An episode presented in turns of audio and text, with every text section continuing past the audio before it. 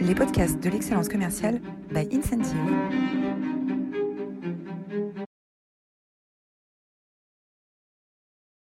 Bonjour à toutes, bonjour à tous et bienvenue dans cette euh, nouvelle édition des Masterclass de l'excellence commerciale. Aujourd'hui, nous allons parler deal, nous allons parler négociation et pour ça, on a l'un des meilleurs experts au monde euh, de l'art de la négociation.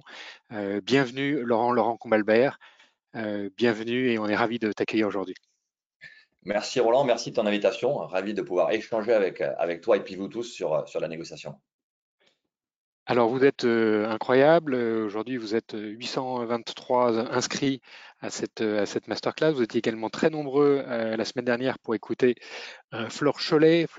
Qui est la, patronne RSE euh, Worldwide RSE ESG and Sustainable Development Director de Edenred, qui vient de rentrer au CAC 40 et qui nous a expliqué comment on réussissait à engager hein, euh, plus de 100 000 personnes à travers le, monde euh, dans les engagements de développement, durable du groupe.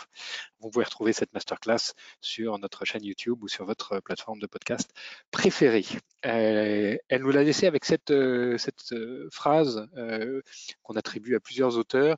Normalement, c'est ils l'ont fait parce qu'ils ne savaient pas que c'était impossible et l'a traduit par elles l'ont fait parce qu'elles ne savaient pas que c'était euh, impossible. Flore, depuis de nombreuses années, est très engagée euh, dans la cause de l'égalité entre, hommes et femmes.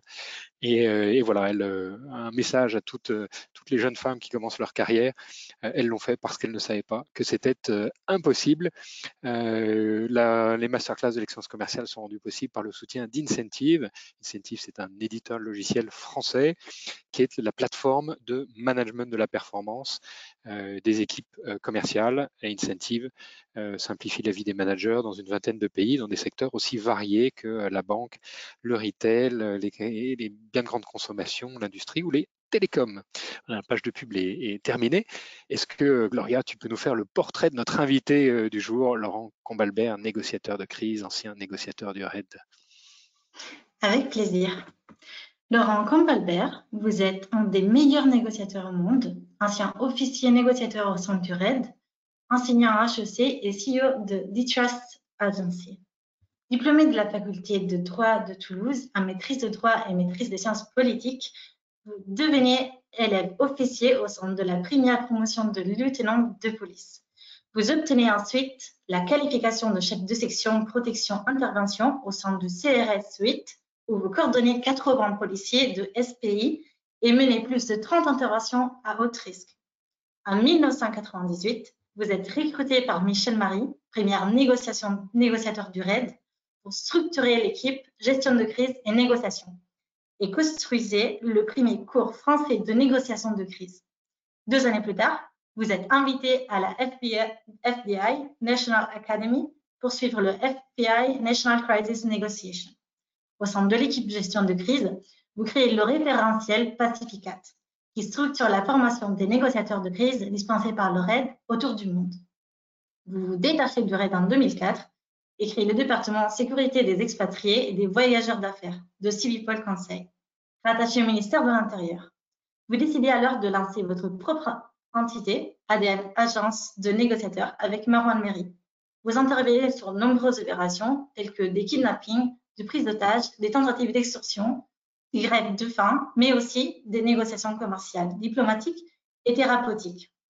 En 2020, vous renforcez votre présence auprès des entreprises avec The Trusted Agency, agence internationale d'experts pluridisciplinaires spécialisée sur les thématiques de la négociation, du leadership et de la confiance. Et vous créez l'ONG Hermione qui participe à la promotion et à la diffusion des négociations partout dans le monde avec l'association Donne de confiance, vous organisez le jour de confiance dont Nico Allegas est le parrain. Une journée dédiée au travail sur la confiance, un soi des collégiens. Votre histoire a inspiré la série Ransom, diffusée en France et au Canada. Vous êtes également auteur de 28 livres sur la négociation, dont Négociateur, référence de tous les négociateurs.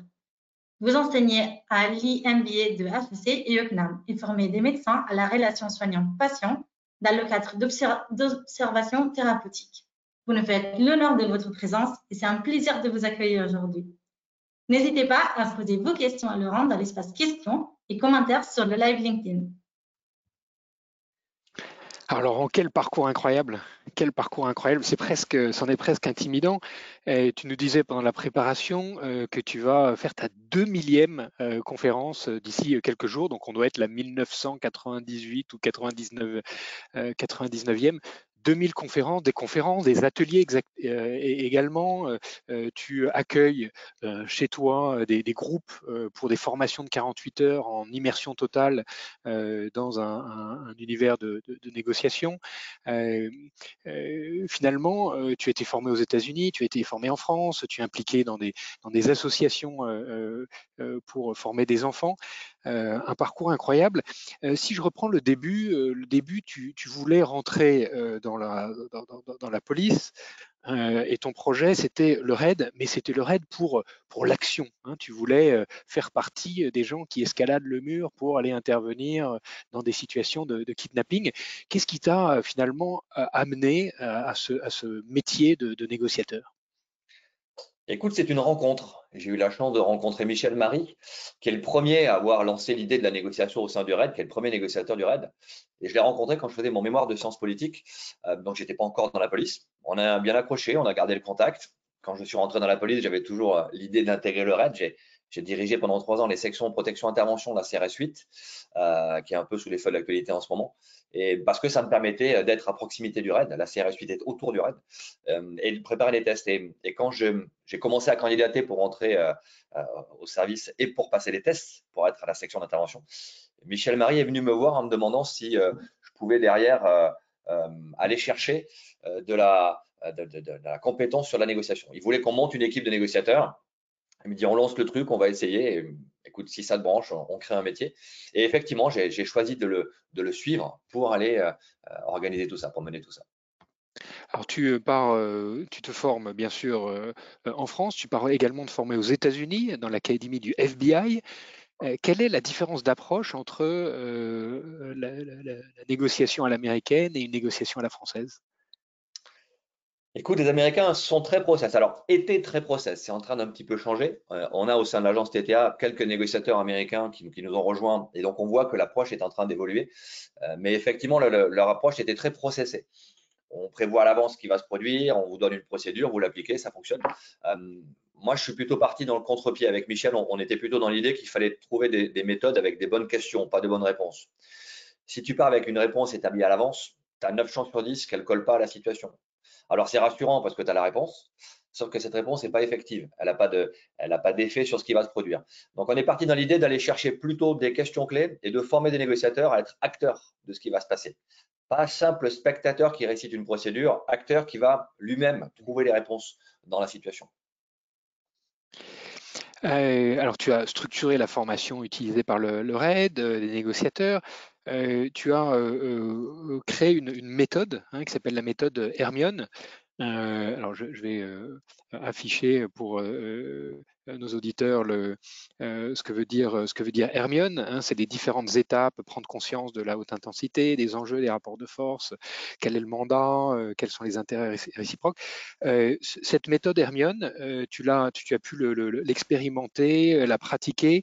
Euh, comment est-ce qu'elle peut aider un négociateur? Alors, euh, si on sort du métier de négociateur tel que toi, tu as l'occasion de le pratiquer dans des, euh, dans des négociations de, très haute importance, quand on négocie, les, dirigeants, les leaders qui nous écoutent aujourd'hui, qui sont présents avec nous, comment est-ce qu'ils peuvent appliquer cette, cette méthodologie Hermione et quelles sont peut-être les, deux ou trois étapes dans, la méthodologie Hermione qui te paraissent les plus importantes dans le cadre d'une négociation business? Écoute, cette méthodologie, je l'ai utilisée depuis de nombreuses années pour mes négociations de crise. je la cantonnais à des négociations extrêmes dans lesquelles il fallait aller très vite parce que je voulais une approche qui soit très opérationnelle. Euh, j'ai une méthode qui s'appelle Pacificat qui est beaucoup plus large, euh, que, j'ai créée, que j'ai euh, ensuite co-construite avec Marwan Miri, qui est fait l'objet du livre Négociator, dont la deuxième édition va sortir fin août.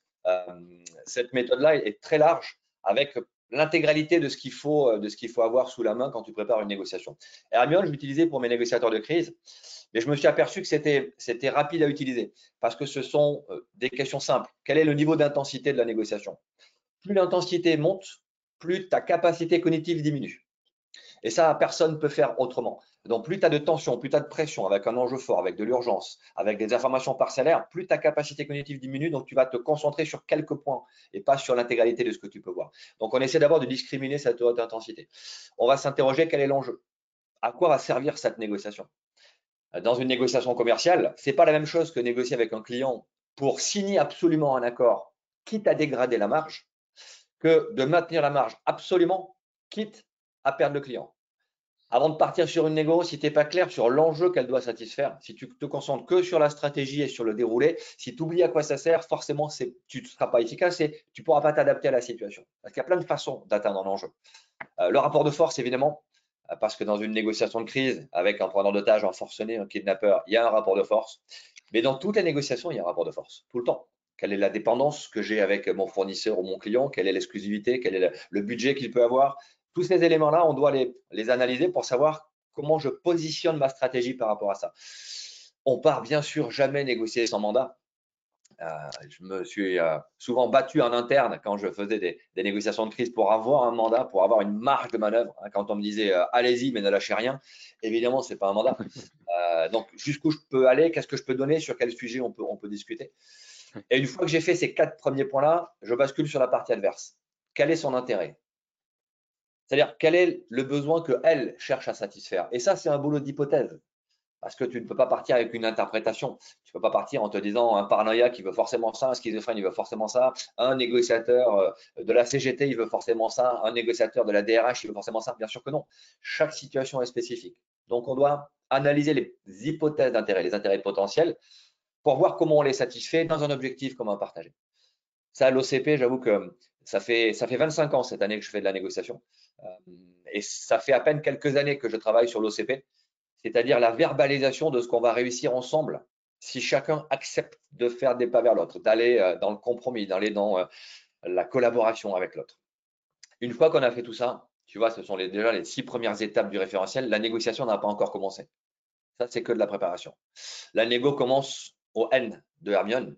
Et là, c'est la relation. Une fois que tout le reste est clair, tu as ton enjeu, tu as ton rapport de force, tu as ton mandat, tu as des hypothèses d'intérêt, tu as un OCP. À partir de là, tu vas créer la relation de négociation. Si l'autre ne t'entend pas, tu peux avoir le meilleur plan possible, la meilleure façon de satisfaire son intérêt, ça ne fonctionnera pas. Donc là, on est clairement sur empathie, assertivité, euh, respect de l'autre, disponibilité. Et si tout ça fonctionne, et c'est à ça qu'on sert en tant que négociateur, euh, on obtient un engagement. L'engagement, ce n'est pas juste l'accord. Euh, l'engagement, c'est le lien qui va unir les parties prenantes au travers de l'accord qu'elles vont signer. Donc, tu vois, ce sont des questions assez simples qu'on se pose tous. Quand tu négocies euh, avec ton client, quand tu négocies avec tes enfants, quand tu négocies euh, euh, avec tes voisins, on devrait s'interroger sur ces questions-là. Les enjeux sont différents, par contre, l'approche et le questionnement est toujours le même. À, l'INSEAD, dans, nos cours de négociation d'MBA, on nous apprenait la ZOPA, la Zone of Potential Agreement. Est-ce que c'est similaire à ce que tu appelles l'objectif commun partagé? Alors, la ZOPA, c'est plutôt des points, c'est plutôt une zone d'équilibre entre les parties. Tu vas avoir les zones de frustration respectives. Tu me demandes 100 pour un truc que j'estime valoir 50, évidemment, je suis frustré. Et je te propose 20 pour un truc qui vaut 50, euh, tu seras frustré. Entre les deux, on a une zone potentielle d'accord. Ça, c'est le rapprochement des mandats. Tu dois avoir dans ton mandat tes propres points, ton point d'entrée, ce qu'on appelle la position, ce que tu poses sur la table, ton point de rupture, ce que tu dépasseras pas, et entre les deux, tu vas jouer. Et c'est la même chose du côté de la partie adverse. Donc la ZOPA, c'est ce qui va rejoindre les deux points objectifs qui vont s'aligner. Et dans cette zone-là, on peut négocier sans frustration mutuelle. Donc oui, il n'y a pas de bonne ou mauvaise méthode de négociation. Tout est possible. Il n'y a aucune vérité dans ce métier de négociateur. Si quelqu'un vous dit ma méthode, elle est géniale, les autres, ça vaut rien, allez voir ailleurs. Il y a plein de méthodes potentielles et on a tous notre propre méthode. Donc, piochez là-dedans, allez chercher des bouts de Pacifica, des bouts d'Hermione, des bouts de la négociation win-win euh, de Uri et Fischer. Allez chercher ce qui fonctionne. Si vous êtes à l'aise avec ces outils et que ça fonctionne, évidemment qu'il faut les utiliser. De toute façon, l'avantage d'une métier de négociateur, c'est que le résultat, on le voit tout de suite. Il n'y a pas d'esbrouf dans ce métier-là. C'est un des rares métiers où si tu n'es pas bon, tu ne dures pas.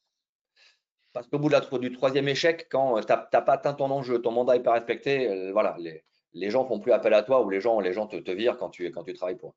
Donc, c'est l'intérêt de ce métier. On a du résultat tout de suite. Donc, on peut le débriefer, voir ce qui a fonctionné, voir ce qu'on doit adapter. Est-ce que dans ta structure, vous faites des contrats au résultat? Alors moi, j'interdis ça. Je ne veux pas de, de, succès fee pour plein de raisons. J'ai déjà participé à des négociations dans lesquelles il y avait un intéressement pour les parties prenantes. Et je trouve qu'inconsciemment, tu, négocies pour ton succès fee, pas pour ton client. Donc c'est très bête. Hein, euh, j'ai fait gagner des millions d'euros à certains clients. Je serais millionnaire si, euh, si j'avais utilisé cette méthode, mais je trouve que ce n'est pas vertueux. Euh, pour te donner un exemple, j'ai accompagné une grosse négociation après la Covid sur plusieurs dizaines de millions d'euros. Et on a réussi à faire gagner aux clients qu'on a accompagnés pratiquement 12 millions d'euros. Et quand j'ai envoyé la facture de la prestation que j'ai portée, c'est-à-dire quelques jours d'assistance, mon client m'a rappelé pour me dire, mais au vu de ce que vous nous avez fait gagner, voilà, ça ne me paraît pas très élevé, alors que je coûte, je coûte assez cher, hein, mon tarif à la journée est assez élevé. Mais je lui ai dit, ce n'est pas moi qui ai généré le business sur lequel vous m'avez fait négocier, c'est vous. Ce n'est pas juste de, prendre cette partie-là. J'aurais apporté le même temps et la même valeur ajoutée à une négociation de 100 000 euros ou à une négociation de plusieurs dizaines de millions d'euros. Donc, je n'apporte juste que de l'expérience. Après, c'est vous qui générez le business initial. Il n'y a aucune raison que je sois rémunéré par rapport à ça. Écoute, voilà une, belle, attitude. Euh, est-ce que tu peux nous parler de, difficultés ou, des, projets les plus difficiles sur cette partie euh, préparation? Il y, a, trois parties dans ton bouquin. Tout est très clair, c'est très structuré, c'est bien expliqué, c'est merveilleux à lire. Il y a la préparation, il y a la conduction de la négociation et après, on en parlera tout à l'heure, il y a le débrief qui est très important aussi dans ta, dans ta euh, méthodologie. Si on reste pour conclure sur cette partie préparation, est-ce que tu peux nous parler de cas où la préparation était vraiment compliquée et, comment tu as aidé euh, ton client ou tes partenaires à, euh, dépasser ces difficultés dans la, préparation? Bah, La première difficulté dans la préparation, c'est quand il n'y a pas de préparation. Quand tu arrives et que ça a déjà commencé. Donc ça, c'est les cas. en catastrophe, quoi. Bah, on intervient en pompier. On nous appelle pour dire écoutez, voilà, c'est coincé, ça avance pas, les gens se tirent dessus, très bien. Euh, mais puis quand on regarde, la préparation n'était pas là. Donc il n'y a pas de rapport de force évalué de manière objective. Le mandat n'est pas très clair. Tous les sujets de négociation n'ont pas été envisagés. On n'a pas pensé à l'intérêt adverse. Chacun focus sur son intérêt, mais pas celui des autres. Donc oui, là, c'est compliqué. L'autre facteur de difficulté qu'on rencontre, c'est quand le décideur s'implique dans la négociation trop vite. Euh, donc dans la phase de préparation, on essaie de convaincre le décideur qu'il faut qu'il prenne du recul. Le décideur n'est pas un bon négociateur. Le négociateur n'est pas un bon décideur. Pour plein de raisons. Le décideur, s'il est impliqué, il est engagé émotionnellement. Si la partie adverse voit que tu parles au décideur, elle va attendre une décision, pas une négociation. Elle va demander plus puisqu'elle peut parler au chef. Euh, elle va te mettre la pression en éliminant le négociateur qui n'est plus légitime puisque son chef est présent, pas besoin de lui parler. Euh, à l'inverse, si le négociateur peut prendre des décisions, bah, il va avoir tendance à s'enflammer, euh, parfois à céder sur des choses qui ne sont pas validées par son patron et à revenir en disant écoutez, j'ai dit oui, mais en fait, je ne suis pas dans mon mandat. Donc oui, cette phase de préparation, la répartition des rôles entre décision et négociation, donc le mandat, c'est parfois une phase qui est complexe. Parce que tu peux avoir des boîtes où c'est toujours le patron qui négocie depuis toujours. Donc, il faut lui expliquer que ça se passe pas comme ça pour que ce soit efficace. Euh, et tu as des boîtes où, euh, euh, bah, le patron fait tout parce qu'il est tout seul. on n'accompagne pas que des grands groupes, on accompagne aussi des, PME, des ETI. Et, des fois, le patron nous dit ben, Je suis le DRH, je suis le commercial, je suis le juriste. Et donc là, oui, il y a des méthodes pour travailler quand tu es à la fois décideur et négociateur. Il y a des, on peut faire un mandat de décideur. Euh, mais ça aussi, c'est quelque chose qu'il faut arriver à mettre dans la tête de, celui qui va négocier. Il faut prendre un peu de recul, même quand tu es à la fois décideur et négociateur. Alors maintenant, on va parler de la conduction de, la négociation. Euh, et pour introduire le sujet, je voudrais reprendre euh, la mission de ta structure, la mission que vous êtes donnée. Vous êtes une entreprise à mission. Et la mission, c'est donner confiance au plus grand nombre. Donner confiance au plus grand nombre. C'est assez atypique à première vue pour une, entreprise spécialisée dans la négociation de crise et négociation à, fort enjeu. mais finalement, c'est le, cœur de toute la, méthodologie, tout le savoir-faire, toute, toute, toute expérience, c'est donner confiance. Je pense que tu ne peux pas négocier sans confiance. D'abord, sans confiance en toi. Tu ne peux pas défendre une position si tu n'y crois pas ou si tu penses que tu n'es pas compétent pour le faire ce syndrome de l'imposteur qu'on évoque souvent et, dont on pense qu'il est principalement féminin, il n'est pas du tout genré. On est tous sujets au, syndrome de l'imposteur à un moment donné. Et cette perte potentielle de confiance peut nous amener à pas être sûr de nous quand on va être au contact. Or, ça va se voir. Donc, la première chose, c'est comment tu crées la confiance en toi. Tu sais où tu vas, tu as une ligne de négociation avec un enjeu, avec un objectif, avec une stratégie. Euh, tu as un mandat qui est relativement clair, tu as anticipé les potentialités d'intérêt de la partie adverse, donc tu ne vas pas en terrain inconnu. Ensuite, tu ne peux pas négocier si tu ne crées pas la confiance avec la partie adverse. Sinon, ce n'est pas de la négo. Il y a plein de négociations qui n'en sont pas. Alors, vous allez faire 10% de discount, sinon je quitte la table. Ça, ce n'est pas de la négo, c'est du rapport de force. Euh, tu peux le faire que si l'autre voit un intérêt à bosser avec toi, donc un OCP, un objectif commun partagé, et si les règles de négociation sont éthiques. On ne se ment pas, on ne met pas d'ultimatum, euh, on n'utilise pas l'effet Monsieur Plus, l'effet détritus, euh, l'effet Colombo, toutes ces méthodes qui sont parfois utilisées mais qui tuent la confiance. Alors tu peux faire un joli coup, hein. tu peux tordre le bras à la partie adverse et tu pars en rentrant en disant Hé les gars, j'ai obtenu plus que ce que je voulais. C'est super, mais c'est la dernière fois que tu vas le faire. Parce que la prochaine fois, la partie adverse, elle va t'attendre euh, et elle ne sera pas en relation de confiance. Alors que si tu arrives à créer ce lien par de l'écoute, par de l'empathie, par de la compréhension des intérêts de l'autre, évidemment qu'à long terme, c'est beaucoup plus efficace. Tu le disais, ça fait quand même pas mal de temps que je négocie. Je peux t'assurer aujourd'hui, quand tu regardes les track records des négociateurs qu'on accompagne, que ceux qui sont éthiques et qui négocient avec de la confiance gagnent beaucoup plus sur le long terme. Donc, effectivement, on, essaie, la, mission de, de, de Agency, c'est inspirer et transmettre pour donner confiance au plus grand nombre. Parce que je pense qu'on a, on a eu la chance, avec les experts de l'agence, de, traverser des situations complexes. Et à chaque fois, ce qui nous a permis de nous en sortir, c'est la confiance. La nôtre, celle de l'autre, celle qu'on a créée avec l'autre. Donc oui, on croit beaucoup à cette logique. Euh, je pense que dans les années à venir, on va devoir relever des défis sociétaux, environnementaux, euh, qui sont colossaux, qui sont énormes et qui ne pourront pas se faire sans confiance. On ne pourra pas imposer aux gens, on ne pourra pas les forcer. Il faudra les amener à volontairement faire des concessions sur leur mode de vie, sur leur façon d'agir, sur leur, leur façon d'être, pour se mettre au service d'un intérêt collectif. Et ça, bah, c'est la définition de la négociation. Euh, au cœur de la négociation, il y a cette définition de euh, l'objectif commun partagé. Quels sont les éléments qu'il faut prendre en compte pour définir cette, OCP, cet objectif commun partagé? Je pense qu'il faut qu'il soit positif. Il ne faut, pas contraindre si tu, commences une négociation sociale en disant à tes délégués syndicaux, euh, soit vous signez l'accord, soit on vire tout le monde, ça ne marche pas. Si tu leur dis, euh, il faut qu'on signe ensemble cet accord parce que c'est comme ça qu'on va redevenir compétitif et qu'on va garder nos parts de marché, ça, c'est plus motivant. Donc, un OCP, il devrait être positif, il doit être euh, constructif. L'OCP, il faut qu'il puisse satisfaire les intérêts de tout le monde. Tous les intérêts qu'on a vu le I de Hermione, il faut les aligner par cet objectif qu'on va partager. Donc, il faut que chacun s'y retrouve. Il ne faut pas qu'une des parties prenantes finalement ne satisfasse pas son intérêt parce qu'à la fin, elle ne va pas appliquer l'accord. L'engagement de Hermione, le E, c'est l'engagement dans l'application de l'accord. Ce n'est pas l'accord seulement, ça ne suffit pas. Donc oui, si l'OCP ne satisfait pas les intérêts mutuels, ça ne fonctionnera pas. Et puis, je pense qu'il faut qu'il soit un peu émotionnel. Il faut, euh, les tableurs Excel, moi, ça ne me fait pas rêver. Euh, par contre, euh, maintenir, maintenir une activité, chercher de la performance, faire en sorte que les gens soient contents de ce qu'ils vont faire, c'est quand même sacrément motivant. Donc, c'est les, critères que j'essaie de cocher euh, quand je travaille sur l'OCP. Est-ce qu'il est positif? Est-ce qu'il est, euh, est, est, engageant pour tout le monde? Est-ce qu'il va satisfaire les intérêts de tout le monde? Et, est-ce qu'il est un peu émotionnel? Est-ce que derrière, on peut faire vibrer cette corde? Hein? Donner du sens à la négociation, bah, c'est de lui donner un OCP qui va satisfaire tout le monde. Alors, il y a une, un, sujet sur lequel tu travailles beaucoup euh, avec la communauté médicale. Il a formé plus de 80 000 médecins pour les aider à négocier avec leurs patients euh, le bon suivi euh, de, de, de, de thérapeutiques pour s'assurer que les patients prennent bien leurs médicaments et fassent ce qu'ils ont fait.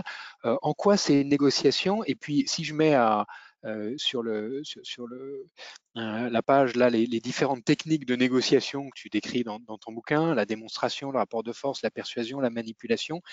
Euh, comment est-ce que on, forme des médecins à aider leurs patients, à convaincre les patients à bien suivre leur traitement? Écoute, tu as réparti de manière assez claire sur cette, cette slide les techniques on, va de la plus éthique à la moins éthique. La démonstration, c'est la plus éthique. La manipulation, c'est la moins éthique. La persuasion, elle reste éthique, mais on est engagé dans, ce qu'on va donner, on est assertif, mais ça reste éthique. Le rapport de force, ça déjà un petit peu moins. Hein. on essaie de tordre le bras et de, forcer l'autre à accepter. La manipulation, on triche et on va, on va modifier sa perception de la réalité. Un médecin ne peut pas manipuler, ne peut pas utiliser le rapport de force, peut persuader et doit démontrer le médecin n'a pas le droit d'imposer à un patient. il faut que le patient prenne une décision éclairée, c'est-à-dire une décision avec un consentement qui soit éclairé par toutes les informations. Je fais ces formations depuis 2001. Donc oui, je pense que beaucoup, beaucoup de médecins nous ont vu passer. On estime qu'on a à peu près 80 000 médecins, des généralistes, des spécialistes, des oncologues, des cardiologues. Euh, à chaque fois qu'on discute avec eux, quand on parle de négociation, ils sont un peu dubitatifs. Est-ce que je négocie avec les patients? Je ne suis pas certain. Ça, c'était au début. Aujourd'hui, quand je pose cette question, tu vois, mardi, j'étais à, Paris pour une, formation de médecins sur ce sujet. Quand je leur ai dit, est-ce que vous négociez avec vos patients? Ils m'ont tous dit, oui, bien sûr. Bien sûr qu'on négocie parce qu'on ne peut pas imposer, on doit l'amener à volontairement modifier son comportement pour rentrer dans l'observance thérapeutique, c'est-à-dire prendre les médicaments jusqu'au bout. Donc oui, c'est de la négo, ça reste de la négociation. En 2001, quand j'ai découvert ça, c'était pour un, médecin, un pédiatre qui traitait la mucoviscidose et qui avait 70% de ses adolescents qui ne prenaient pas le traitement. Il m'a demandé de l'aider sur ces négociations. Euh, et effectivement, en plus, quand tu es, es, parent et quand toi-même des enfants, tu te mets la à la place des parents de ces gamins qui savent qu'ils vont peut-être mourir euh, et, et, la place de ces gamins qui se disent oh, écoute, les blouses blanches, j'en ai marre, j'ai vu ça toute ma vie. Bien sûr que si tu leur apportes un peu de technique pour les aider à, à négocier, euh, ouais, tu te sens, efficace à la fin de la journée. Donc aujourd'hui, oui, ces méthodes-là sont beaucoup utilisées par les médecins. Il y a beaucoup de demandes des médecins à être formés à ces méthodes sur ne serait-ce que la relation, ne serait-ce que l'écoute active, ne serait-ce que le lien avec l'autre. C'est quelque chose qui marche, qui marche très bien. Finalement, la négociation, ça, a des applications euh, extraordinaires. Et puis là, c'est vraiment une, belle, une belle mission. On va parler d'un cas qui a été très visible ces dernières années, qui est Donald Trump, qui se prétend comme le plus grand négociateur du siècle. Qu'est-ce que tu en penses, toi, en tant que spécialiste? Ah, Écoute, techniquement, il n'est pas très bon. Il n'est pas très bon parce que ce n'est pas la négociation qu'il va faire. Il applique une méthode assez simple. Il va modifier le rapport de force de manière unilatérale. Je te prends ça. Je vous surtaxe tel produit. Je modifie ça. Je sors de l'accord. Et puis, il va attendre la réaction. Et quand on face à sa folle, il dit oh, Je veux bien revenir je veux bien euh, vous redonner un peu. En échange, vous me donnez ça, ça et ça. C'est-à-dire qu'il va récupérer plus que ce qu'il avait avant le fait d'avoir modifié tout seul le statu quo. Donc, ce n'est pas de la négociation, c'est du rapport de force. Ça marche si tu as le flingue dans la main, si tu as le rapport de force. Quand tu l'as plus, ou quand tu penses que tu l'as et que tu ne l'as pas, ça, c'est dévastateur. Et d'ailleurs, avec le bras de fer qu'il a eu avec les Chinois, quand il a voulu surtaxer les produits chinois, bah, il a pris une volée de bois vert parce que les Chinois ont simplement surtaxé le soja américain. Le soja américain est vendu essentiellement en Chine et les producteurs de soja sont essentiellement dans les États qui votent pour Trump. Euh, il a bien sûr fait machine arrière tout de suite. Donc c'est un mauvais négociateur, mais quand il a le pouvoir, quand il a les moyens, bien sûr qu'il obtient du résultat. Mais c'est pas de la négo. N'appelons pas ça de la négociation, surtout pas. C'est du négo washing. Je lave ma pratique non éthique avec euh, le mot de négociation, mais voilà, on le voit, on sait que ça marche pas. C'est du rapport de force. Dans les euh, situations de crise que, tu as connues, il y a des tensions très fortes euh, qui peuvent naître. Euh, on les connaît aussi dans les entreprises, dans les négociations parfois syndicales très, tendues, où il y a des, collaborateurs ou des dirigeants qui peuvent être séquestrés. quelle est la, bonne attitude à avoir dans ces tensions pour les faire retomber? Quels sont les, trucs et astuces que tu peux nous donner pour remettre de la sérénité dans une négociation qui, part, trop loin? Alors, tu peux avoir les tensions théâtralisées où on tape du poing sur la table en disant non, jamais je ne signerai. Quand c'est théâtralisé et que tu le sais, ça, fait monter la tension, mais tu la contrôles. Là où c'est plus compliqué, c'est quand les émotions sont, réelles, sont réellement euh, exprimées, parce qu'il y a une frustration et donc de la colère, parce qu'il y a euh, des enjeux euh, risqués et donc de la peur. La première leçon qu'on peut donner, c'est accepter nos émotions. Avoir peur dans une situation avec un enjeu fort, c'est normal. Ce serait dangereux de ne pas avoir peur. Euh, être en colère quand une de nos attentes est frustrée, c'est normal. Ce serait, euh, stupide de dire non, ça ne me met pas en colère. Bien sûr que ça nous met en colère. Mais accepter ces émotions, ça ne veut pas dire les subir. Donc, quand on les accepte, on arrive à les, à les maîtriser plus efficacement. Et si les deux parties prenantes arrivent à considérer que leurs émotions primaires sont légitimes, donc en les exprimant, mais sans les laisser se dégrader, la colère qui devient de l'agressivité, la peur qui devient de l'angoisse, bien sûr qu'on arrive à créer un lien euh, efficace. Donc, je pense que le premier sujet, c'est gérer ses émotions, accepter que la négociation, parce qu'elle évolue dans un monde de, conflictualité. Hein. S'il n'y a pas de conflit initial, il n'y a pas besoin de négocier. S'il n'y a pas besoin de désaccord, s'il n'y a pas de désaccord initial, il n'y a pas besoin de négocier. Euh, accepter que ça fasse émerger de la haute intensité et des émotions, je pense que c'est la première étape sur laquelle on bosse. D'ailleurs, au débriefing, on débriefe beaucoup la phase émotionnelle de la négociation. Alors, merveilleuse transition pour le, débriefing. Juste avant de rentrer dans le débriefing, euh, tu disais quelque chose tout à l'heure dans la préparation qui est euh, le conflit euh, est nécessaire. En quoi est-ce que le conflit est nécessaire dans une négociation? S'il n'y a pas de conflit, il n'y a pas de négo. Tu viens me vendre un produit, tu me fais une proposition, c'est dans le prix que je voulais mettre, j'en ai besoin, je te l'achète, tu me l'as vendu, je te l'ai acheté, on n'a pas négocié. La négociation commence quand l'autre te dit non. Non, c'est trop cher. Non, pas comme ça. Non, pas dans ces conditions. Non, pour cette couleur. C'est là que ça va commencer. Et donc, tu vas devoir aligner ce désaccord. J'aime bien le mot conflit parce qu'il n'est pas négatif. Toutes nos civilisations se sont construites sur des conflits. On a créé tout ce qu'on a créé parce que dans des désaccords exprimés, on a trouvé des solutions. Alors, il y a deux façons de gérer. La guerre ou la négo.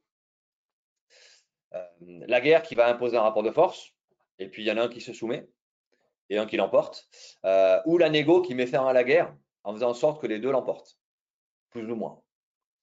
Mais euh, toute, notre histoire est faite de guerre et de négociation. Donc bien sûr que la négociation, c'est le moyen le plus efficace pour faire du conflit un élément de valeur ajoutée.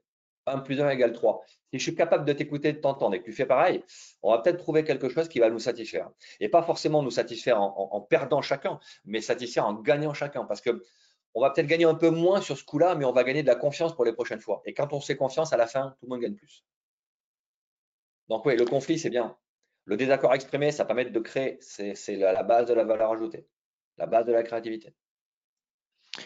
Dernière partie, le débrief, qui euh, représente une, section entière hein, de, ton, euh, de ton bouquin euh, négociateur.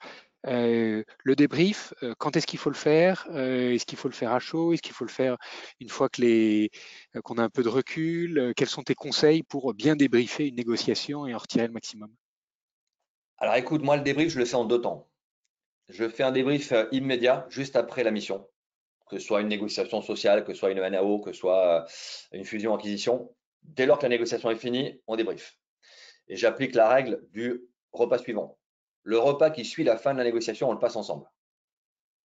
Ça finit à 14h, on dîne ensemble. Ça finit à, 2h du matin, on prend un petit déj ensemble. Mais le repas qui suit, on le passe ensemble parce que c'est le moment où on va évacuer les émotions. On va débriefer nos émotions. Sur ce coup-là, j'ai eu peur, ça, ça m'a mis en colère. Le fait de mettre des mots sur les émotions va permettre de les stabiliser, d'éviter qu'elles ne viennent euh, inconsciemment perturber ma, ma compréhension de la situation.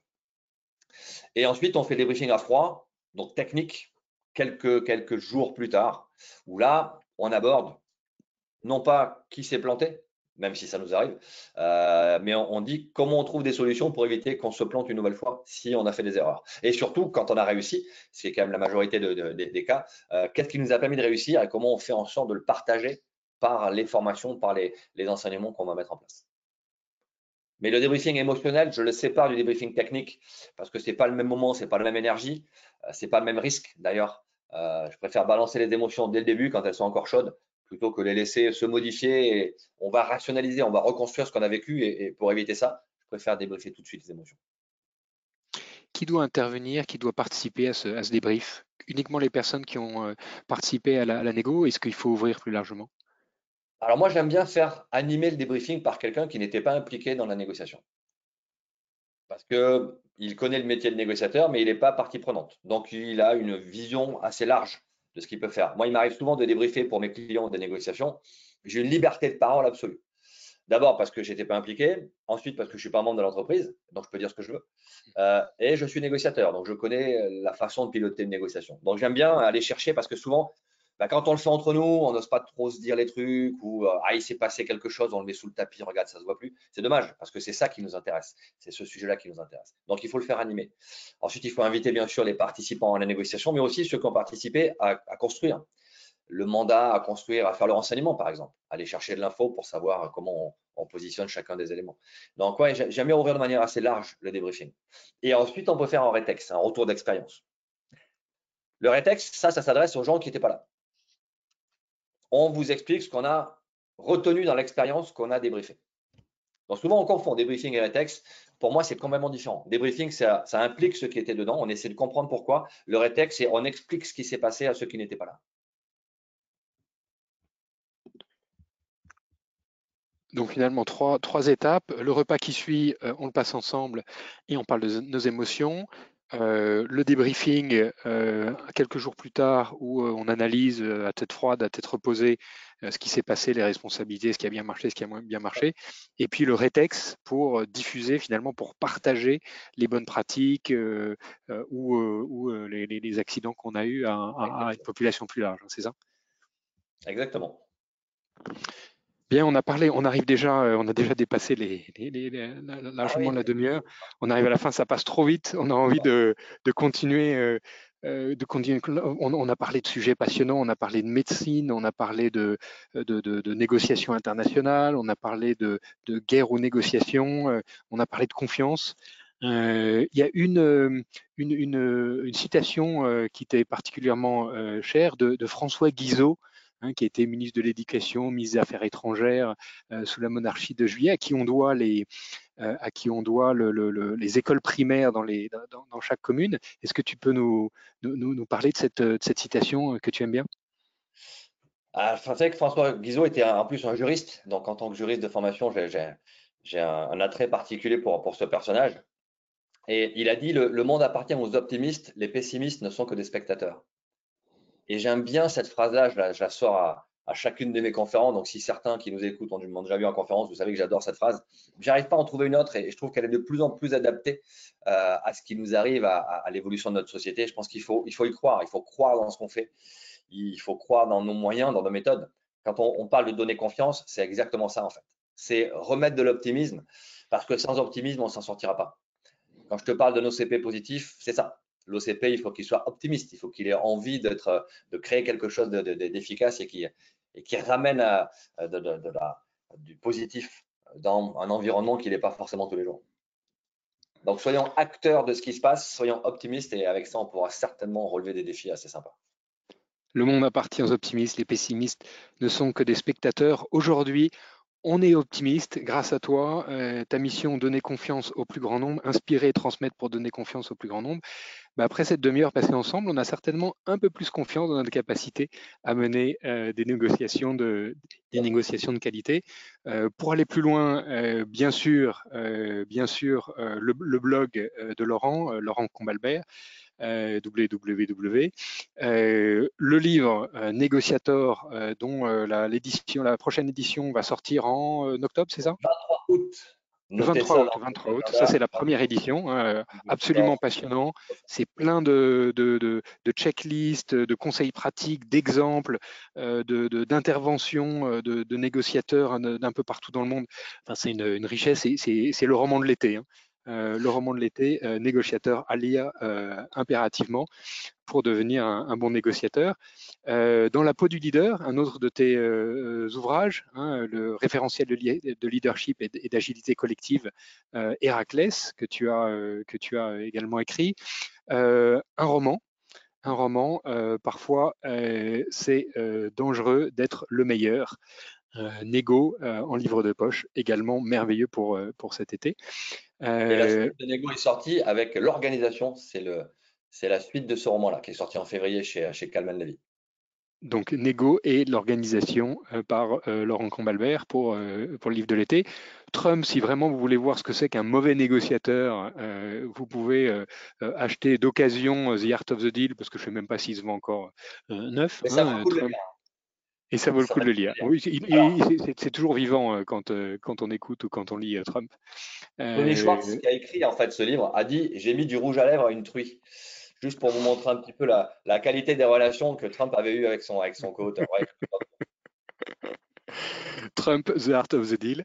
Euh, et puis un TEDx euh, Nego for Good, euh, Laurent Combalbert que vous retrouvez sur, sur la plateforme TED. Et puis la série, la série qui, qui, a été inspirée par, par ton parcours, par ta vie, Ransom, à retrouver. Alors je ne sais pas sur quelle plateforme elle est disponible, mais bon. Voilà. Elle était sur 13 il n'y a pas longtemps. on la trouve assez facilement en DVD. En DVD. C'est très américain, hein. vous allez voir. Mais c'est sympa. On va passer un été extraordinaire. À écrire les scénarios, à, participer au scénario et c'était chouette. On va passer un été extraordinaire avec, euh, avec toi, euh, Laurent. Merci beaucoup. Et euh, je vous donne rendez-vous la semaine prochaine pour ceux qui doivent nous, nous, quitter. On va parler de d'influence marketing, un sujet qui est très important aujourd'hui pour l'ensemble des marques, qu'on soit B2C ou, B2B. Et on, va, on fait venir un, expert qui est Dorian Chavarella euh, pour nous parler d'influence marketing. Et euh, si vous avez des questions, et je suis sûr que vous êtes très nombreux avec plein de questions, vous pouvez euh, les poser directement sur la plateforme de GoToWebinar. Et Gloria, est-ce qu'on a déjà des questions de nos auditeurs sur la plateforme? Merci Laurent, merci Roland. Oui, effectivement, on a beaucoup de questions pour cette masterclass. La première de Victor. D'après vous, la négociation doit être éthique, mais les meilleurs négociateurs ne sont-ils pas des bons tri manipulateurs qui arrivent à leur fin avec une partie adverse satisfaite? Alors, ce n'est pas vraiment de la manipulation, c'est de l'influence. La manipulation, ça a un côté négatif c'est-à-dire que je vais modifier la perception de l'autre sans qu'il s'en aperçoive. L'influence, qui est un dérivé de la persuasion, euh, c'est la façon de modifier sa, perception en conscience. Il sait qu'on modifie sa, perception.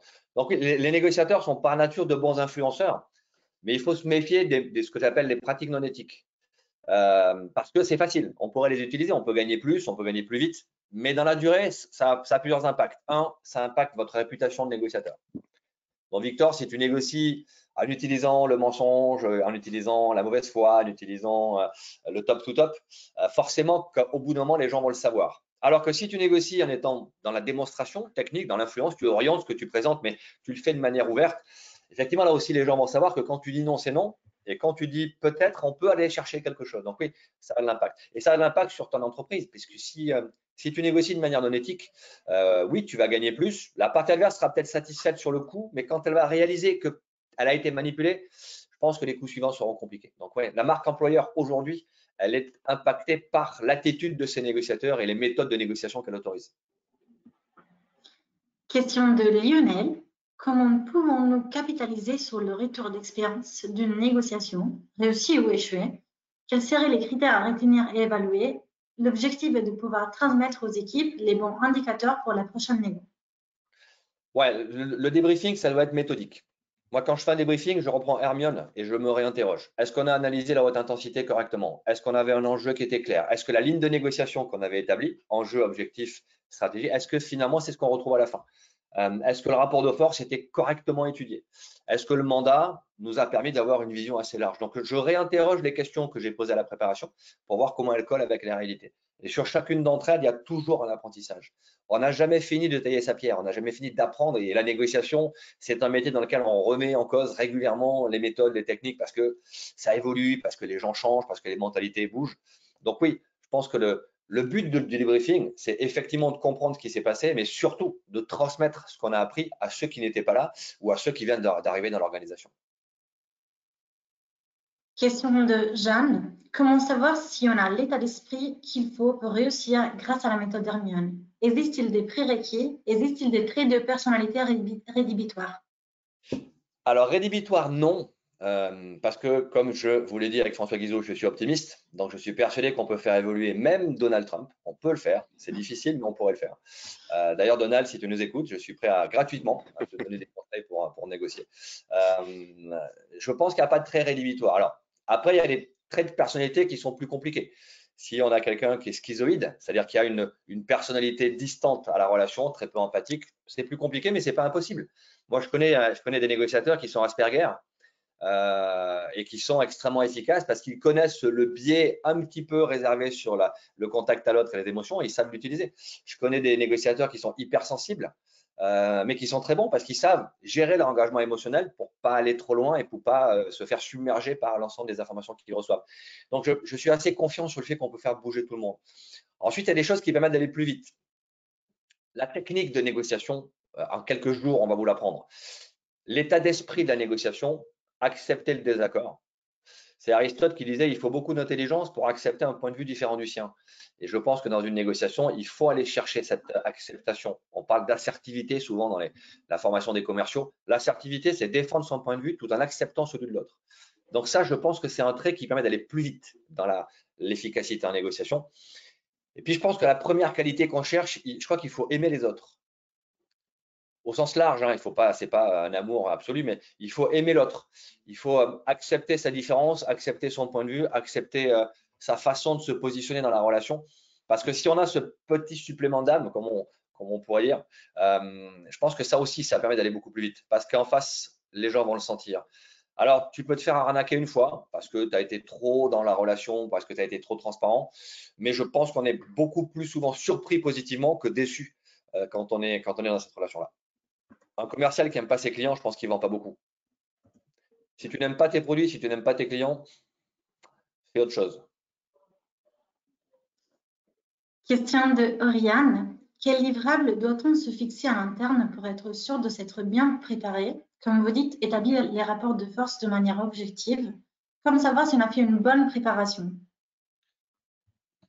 il y a des outils, on, a des outils dans Hermione qui permettent d'aller remplir un mandat, euh, qui permettent d'aller, on a, un folder, le mandat folder, c'est-à-dire qu'on a deux étages et on a ce que je souhaite, ce que souhaite l'autre et on voit comment on aligne.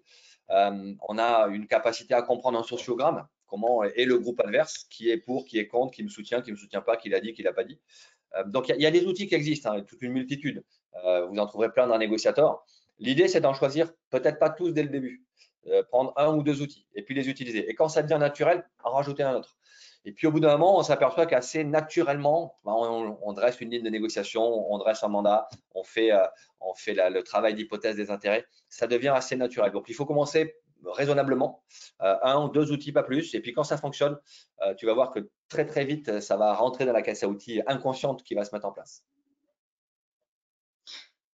Question de Olivier. Quel est votre rapport au temps dans une négociation? Le rapport au temps, il est, il est pas forcément euh, lié au temps, il est lié au rythme. Euh, on a des négociations contraintes par le temps. Sur une négociation de prise d'otage, on va le plus vite possible, évidemment. Euh, sur une négociation annuelle obligatoire, il y a des séquences qui sont organisées. Sur une négociation fournisseur, grande distribution, ben, il y a la date limite du 28 février. donc, le temps n'est pas forcément une contrainte. Ce qui peut être la contrainte, c'est le rythme qu'on va devoir tenir pour être dans le temps. Donc voilà, j'essaie de prendre la main sur le rythme de, choisir les séquences, de définir à quel moment j'utilise quelle rencontre. Euh, et quand on tient ce rythme-là, effectivement, on tient une bonne partie de la négociation. Question de Serge. Est-ce que l'IA peut négocier à notre place? Oui.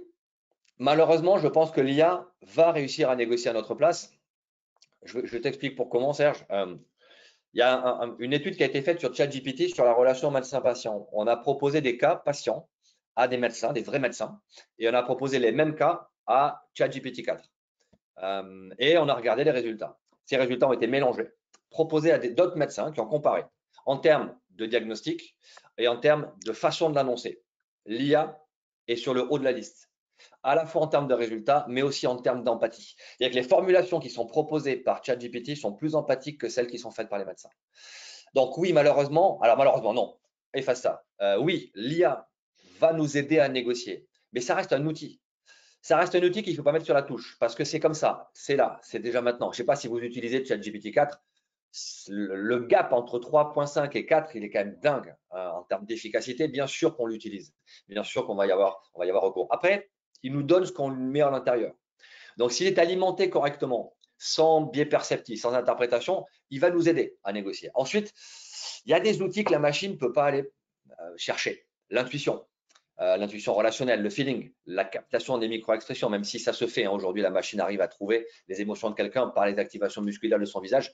Donc oui, je pense que l'IA pourra négocier à notre place, mais il nous reste quand même un petit truc humain qui fait la différence. Donc oui, il ne faut pas cracher sur l'IA, il faut surtout pas la mettre de côté. Elle est là, donc faisons avec.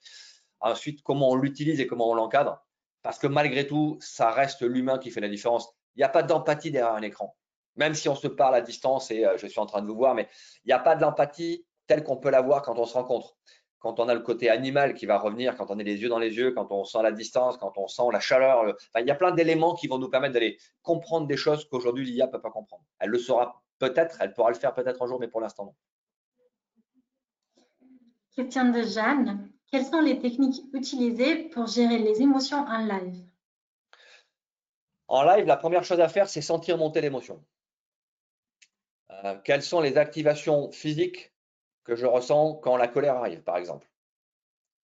Moi, quand je suis en colère, j'ai une crispation ici au niveau des mâchoires et une crispation au niveau des lombaires. Donc, dès lors que je sens cette crispation-là, je sais que mon corps réagit parce qu'il y a quelque chose qui me met en colère.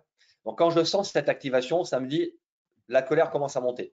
rien qu'en sachant, un, que c'est de la colère, en mettant un mot sur l'émotion, et deux, qu'elle commence à monter, on peut arriver à la maîtriser. Ça ne veut pas dire qu'on va la maîtriser, mais 99 fois sur 100, rien qu'en ayant cette perception, c'est un OK, allez, je contrôle. Le fait de verbaliser l'émotion à soi-même de manière inconsciente permet de la piloter. Et puis ensuite, oui, il y a les techniques. Respirer, prendre un peu de recul, poser son discours face à quelqu'un qui me met en colère. Souvent, je pose mon discours, je pose mes mains. Bon, on est en train d'aborder un sujet sur lequel ça risque de devenir glissant assez vite. Quand j'ai ce positionnement, le positionnement des mains, quand j'ai cette respiration, je sais que moi, physiquement, l'ancrage que je vais prendre quand je me pose comme ça, ça permet de, maîtriser la montée émotionnelle.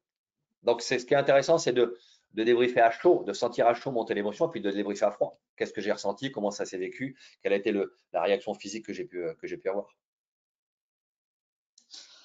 Question de Julien. Quelle est la négo la plus dure que vous avez eu à mener? Pourquoi? Et euh, qu'est-ce que vous changerez si c'était à refaire? Alors, qu'est-ce que je changerais Rien. Euh, parce, que, parce que par chance, on a un gros taux de succès sur nos négociations. Une des négociations les plus dures que j'ai eu à mener, il y en a deux que j'ai eu à mener qui étaient dures. Une qui était dans le monde de l'entreprise. En 2012, on a accompagné le groupe Prono sur les accords de compétitivité. Euh, c'était difficile parce qu'il y avait une multitude de parties prenantes. Il y avait euh, le MEDEF, il y avait l'UMM, il y avait le pouvoir politique, il y avait les syndicats, bien sûr.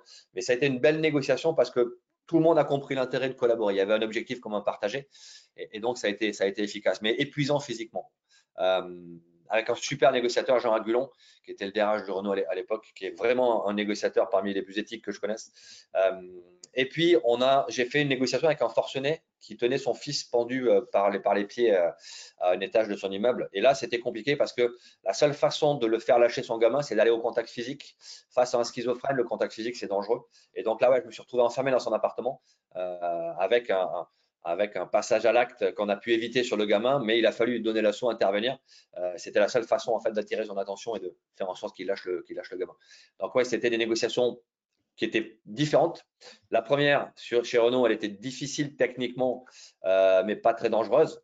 Euh, la seconde était dangereuse en termes de résultats, mais techniquement pas très difficile. Pour bien négocier, il faut aimer l'autre, accepter la différence, euh, donner confiance au plus grand nombre. Grâce à toi, encore une fois, euh, on, part cet été euh, plein de confiance, plein d'idées de bouquins, de séries à lire. Un immense merci. Laurent Combalbert, l'un des meilleurs experts en négociation au monde. Merci d'avoir été présent avec nous aujourd'hui pour commencer cette, cet été. Et je vous souhaite à tous une excellente journée et à très bientôt, la semaine prochaine, pour parler d'influence marketing. Merci à tous. Bonne journée. Au revoir.